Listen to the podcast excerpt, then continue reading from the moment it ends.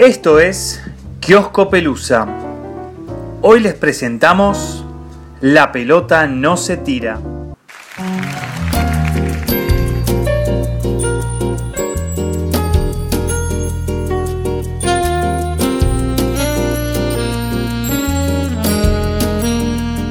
Marcos Eduardo Neves tenía 12 años y era alcanza pelotas del Club de Regatas do Flamengo cuando, en 1987, Renato Portaluppi, que tenía 25, fue contratado por el Mengao. Seguramente por esos días no esperaba mayor recompensa por su labor que el agradecimiento y el saludo del actual entrenador de gremio cada vez que le devolvía el balón al campo de juego. Es que, según cuenta, solamente buscaba generar alguna complicidad con su nuevo ídolo y para ello le preguntaba desde el borde del terreno de juego si su apellido era con doble T o con doble P. Renato sonreía y seguía entrenando. Renato boa bola, escapou Renato, vai lá garoto, dominou a bola, olhou ainda a bola com Renato, Renato ameaçou o drible, insistindo contra Jerônimos, puxou para o fundo de campo, driblou de novo, preparou, ainda a bola com Renato no fundo, vai cruzar uma bomba, gol!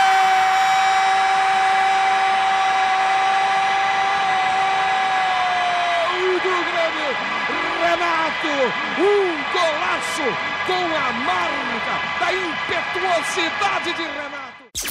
Neves vivió toda la vida en Leblon, cerca del barrio de Gavia, donde se ubica el predio del club del cual era socio y por eso tenía el privilegio de estar en la sede cuando se entrenaba el plantel profesional.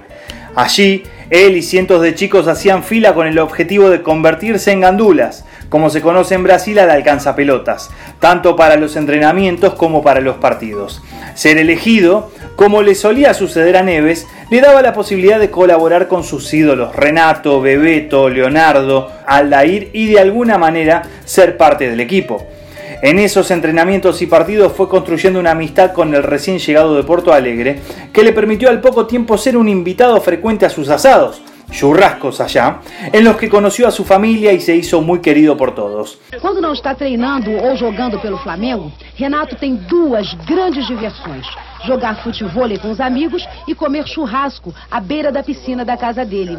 Hoy, ya como periodista y escritor de varias biografías de futbolistas, entre ellas las del mismo Renato, Ángelo Demonio, la polémica trayectoria de Renato Gaullo, es el nombre del libro, y una actual que está por lanzar sobre Sebastián Abreu, el loco, Marcos guarda siempre una historia para contar y un objeto para mostrar que pasarían por encima como un alambre caído al episodio tristemente célebre del bidón de Branco durante el Argentina 1, Brasil 0 del 24 de junio de 1990.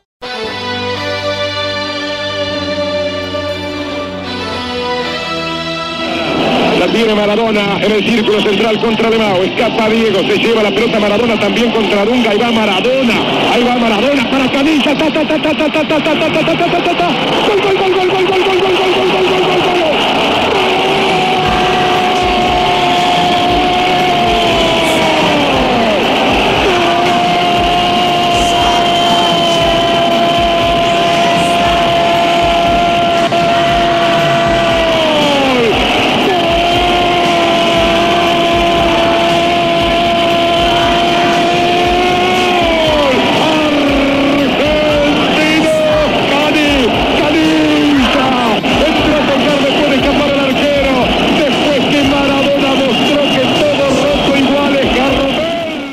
Renato Portaluppi, reconocido crack brasileño de los años 80 e ídolo total de gremio, club con el que ganó la Copa Libertadores y la Intercontinental de 1983, era una fija en la lista de Brasil para México 86, pero una trasnochada en la previa del Mundial hizo que Tele Santana lo dejara fuera de los convocados.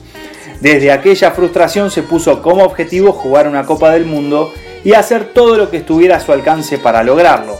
En el medio del trayecto hacia su debut mundialista, firmó con Flamengo para jugar al lado de Zico, ganó la Copa América con la selección en 1989 y finalmente fue convocado por Sebastião Lazzaroni para Italia 90 y compartir el grupo C con Costa Rica, Escocia y Suecia.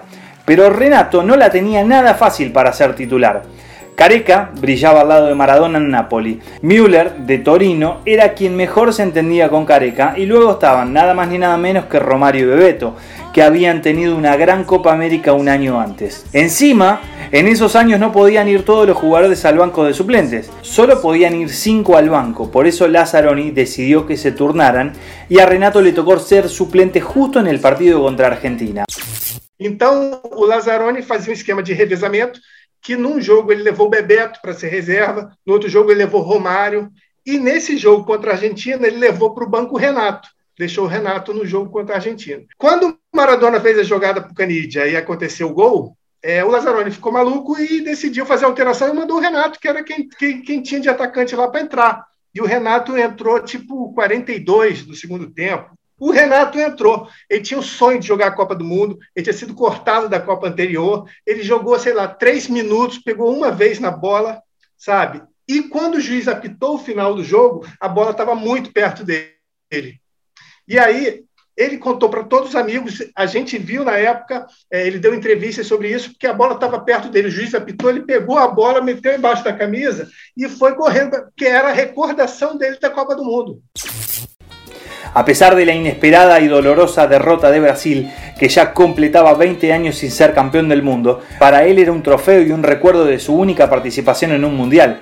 Sí, es que a pesar de todo había cumplido un sueño y la Etrusco se lo recordaría por siempre. Quería yo haber, agarrado esta pelota, pero Renato fue más rápido. Lamenta y bromea con humor Paulo Silas, quien junto a Portalupi tuvieron ese puñado de minutos finales que no alcanzaron para lograr al menos el empate en Turín. No, pienso que el gol, el gol nuestro, el gol nuestro fue, fue la, la cosa más hermosa que pasó en, en el partido. Marcos Neves, ya con una amistad consolidada con Renato, seguía yendo a su casa para los habituales churrascos, en los que el delantero solía invitar a diferentes jugadores y otras amistades. Y cada vez que se jugaba algún picadito o un fuchibóley, todo el mundo aplaudía el momento en que sacaba su trofeo. Porém, eu ia para os churrascos na casa dele. E eu via, e todo mundo fazia uma festa quando ele botava essa bola, para jogar futebol, para fazer altinha Sim. e não sei o quê, e ficava lá essa bola e meus olhos ali nessa bola, porque eu sabia que era a bola do Maradona. Sim. tinha dado a entrevista dizendo que pegou aquela bola. É, e aí eu estava num churrasco na casa dele quando essa bola furou. E eu fiquei ali comendo minha carne, mas olhando, olhando o que, que ele ia fazer com a bola. E aí eu vi que ele tá, tinham outras bolas ali, a bola estava furada, ele pegou e jogou no lixo. Naquele jogou no lixo eu não acreditei. Eu não acreditei. E aí eu fui devagarzinho ali, andando, como quem não quer nada, fui lá no lixo, botei a mão, peguei a bola, botei embaixo da camisa, amassei mais ainda ela que estava furada já, y trouxe para mí. Durante la charla, Marcos pide permiso para dejar el Zoom y se va a buscar la pelota para exhibirla tal cual se la llevó ese día, hace 30 años, con un tajo y un poco gastada por el uso. No solo el de aquella tarde en Turín, sino también en los asados de la casa de Renato. Aqui está furada, mas eu não encho mais, porque se eu encher a gente ia jogar a bola, alguém ia isolar, alguém ia roubar, eu nunca mais ia ter essa bola. Então, como, ela, como eu peguei, ela ficou La Etrusco que guarda orgulloso en su escritorio es sin dudas parte de otro fútbol que muchos como él añoran, en el que las selecciones eran más fuertes que los clubes y en que los jugadores solían marcar épocas. Objetivamente la pelota no deja de ser un objeto viejo y en desuso, pero claro, para un futbolero tiene un incalculable valor documental, simbólico, sentimental y por supuesto económico si se lo pusiera en alguna subasta. Para Neves este objeto tuvo varias resignificaciones, habiendo sido en primer lugar la pelota de una frustración, pero pasando el tiempo convirtiéndose en una cábala durante 8 años, ya que desde 1990 a 1998 fue la pelota de la última derrota de Brasil en un mundial. Y claro, el significado mayúsculo que adquirió el esférico es el que le dio el hecho de haber sido pateado por Maradona, el genio que murió en noviembre de 2020 a los 60 años. Eu, com certeza, eu acho que cada vez mais vai ter valor, né? Inclusive, assim, eu só penso em, em doar essa bola quando realmente assim tiver, sei lá, um, um, museu do Maradona, alguma coisa assim, sabe? Porque já tem um museu do Boca, né? Que é, que é a visitação nossa Sim. quando a gente vai para Buenos Aires. É, tem um museu do futebol aqui no Brasil, é, em São Paulo, é muito bom, por sinal. Mas se, se existir um museu do Maradona alguma coisa assim do Maradona, muito provavelmente em Buenos Aires, enfim, é, aí eu estou propenso a, a, dar essa bola. Mas é, enquanto isso, eu vou ficar segurando ela aqui, porque as pessoas né, não, não, não têm essa noção, sabe, da, da, da, importância das coisas. Eu trabalho com isso, eu sou escritor de futebol, eu faço biografias de ídolos do esporte, então, eu sei a importância dos ex-jogadores com o tempo, né? até para os clubes dependem disso, os novos torcedores dependem disso. Neves, siendo brasileño, vio muchos cracks y muchos de ellos fueron sus ídolos, como Zico, pero dejan claro que nunca vio un jugador más grande que Maradona. Eu, particularmente, o Maradona é o. Eu, eu, eu sou amigo pessoal do Zico, eu vi o Zico, eu era gandula, eu vi o Zico no, eu, eu pegava as bolas ali com o Zico, pessoalmente, mas o maior jogador que eu vi jogar, até porque quando eu vi o Zico, é, o Zico já estava em fim de carreira, foi o Maradona. Então, a, a, Copa de 86, eu tinha 11 anos de idade e nunca saiu da minha cabeça. Eu estava agora, meu filho fez 20 anos, e eu mostrei para os meus filhos os melhores momentos do Maradona em todos os jogos para não ver só os gols que ele participou, e sim os jogos contra a Coreia do Sul, sim. contra o Uruguai, gol anulado, enfim, ele o, quanto Maradona, cada lance que ele tinha, parecia que, que ele estava com Deus, com uma divindade, sabe? Tudo era o auge, o apogeu técnico de um jogador que eu vi. Então, o maior jogador que eu vi é o Maradona, e por isso, muito dessa bola está aqui comigo até hoje. Se fosse, de repente, um jogo qualquer, eu teria dado para meu filho filho, toma essa bola, entendeu? Mas como eu sei quem foi o Maradona, mais do que meu filho, que meu filho leu o Maradona, ouviu o Maradona, vê na, na internet o Maradona, mas eu vi, Sim. inclusive, na Copa América de 89, eu cheguei no Maracanã na hora que ele mata no peito do meio de campo e acerta o travessão. Argentina e Uruguai era preliminar de Brasil e Paraguai. Eu cheguei mais cedo para ver o Brasil e Paraguai, só que eu queria ver o Maradona. E quando eu botei os olhos no estádio, sentei, ele mata no peito e dá aquele chute no travessão, e depois ele reclama, enfim. Aquela coisa que só os gênios têm, né? Aí está Perdomo.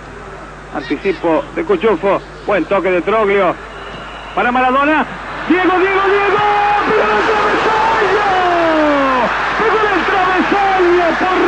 Que Diego!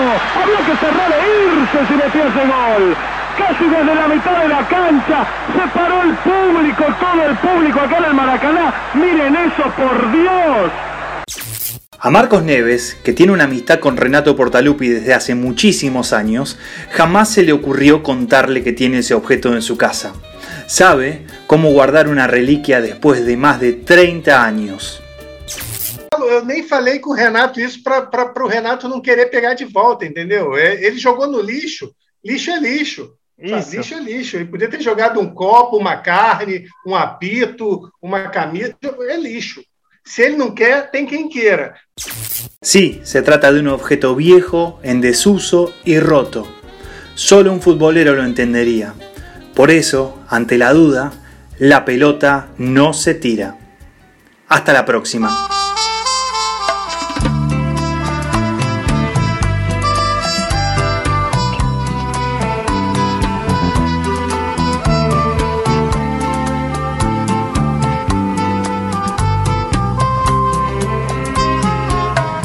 Por falar em saudade, onde anda você? Onde andam seus olhos que a gente não vê? Onde anda esse corpo que me deixou morto de tanto prazer? E por falar em beleza, onde anda a canção que se ouvia na noite?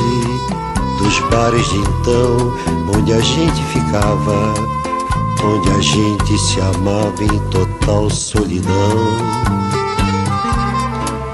Hoje eu saio na noite vazia, numa boemia sem razão de ser, na rotina dos bares, que apesar dos pesares me trazem você.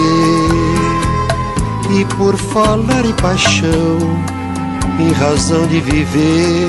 Você bem que podia me aparecer nesses mesmos lugares, na noite, nos bares, onde anda você.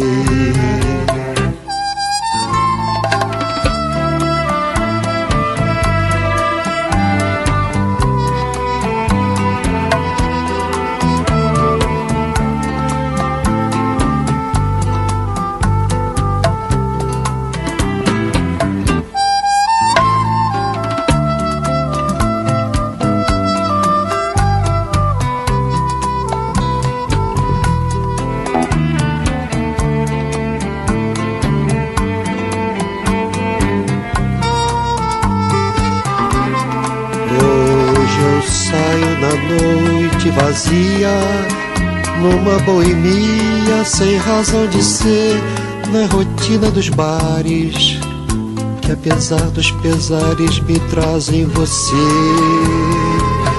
E por falar em paixão, em razão de viver, você bem que podia me aparecer nesses mesmos lugares, na noite, nos bares, onde anda você?